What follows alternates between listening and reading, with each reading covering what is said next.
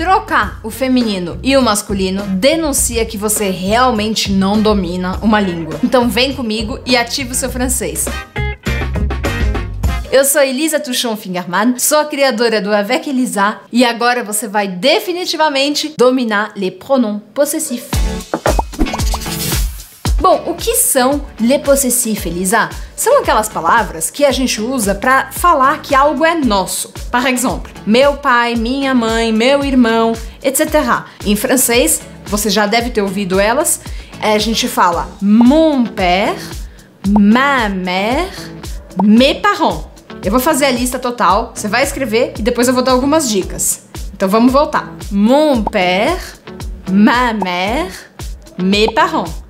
Ton père, ta mère, tes parents. Son père, sa mère, ses parents. Agora, se quem possui é no plural, por exemplo, eu falaria em português os nossos pais, en français ça devient notre père, notre mère, nos parents, votre mère, votre père et vos parents. Et pour terminer, leur père, leur mère, leurs parents. Alguns desses são bem simples, como mon mamé. O que acontece é que as pessoas costumam confundir tom e som. Ta e sa.